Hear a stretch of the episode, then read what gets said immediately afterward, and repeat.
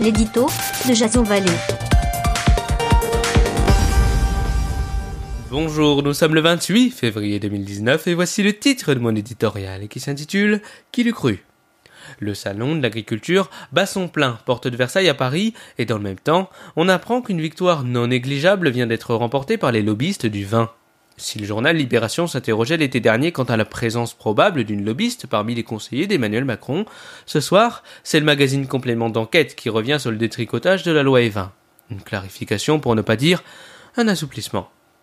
Un billet adulte donnant droit à des boissons alcoolisées, l'idée est directement venue de la députée LREM Perrine Goulet, auteur du rapport sur le financement des politiques sportives en France.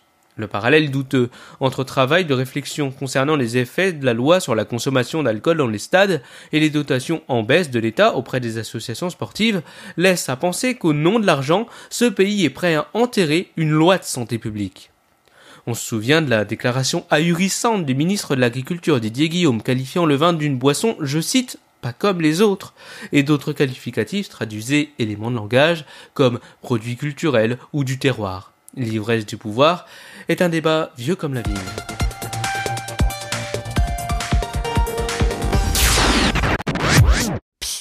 Avant de quitter le podcast, Edito, c'est aussi une application mobile, disponible sur l'App Store et le Google Play Store. Alors téléchargez-la sans plus attendre en cliquant sur le premier lien de la description. Et en plus, elle est gratuite.